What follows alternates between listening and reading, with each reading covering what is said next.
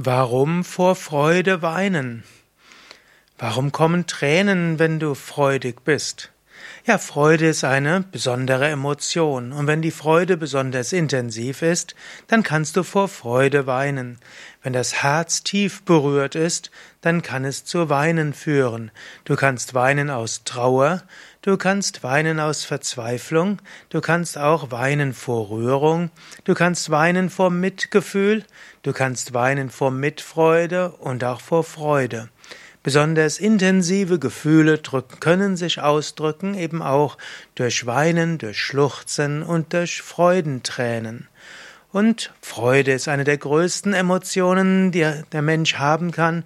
Und gerade die intensive Freude, die dein Herz fast zerspringen lässt vor Freude, kann dazu führen, dass du weinst. Freue dich darüber.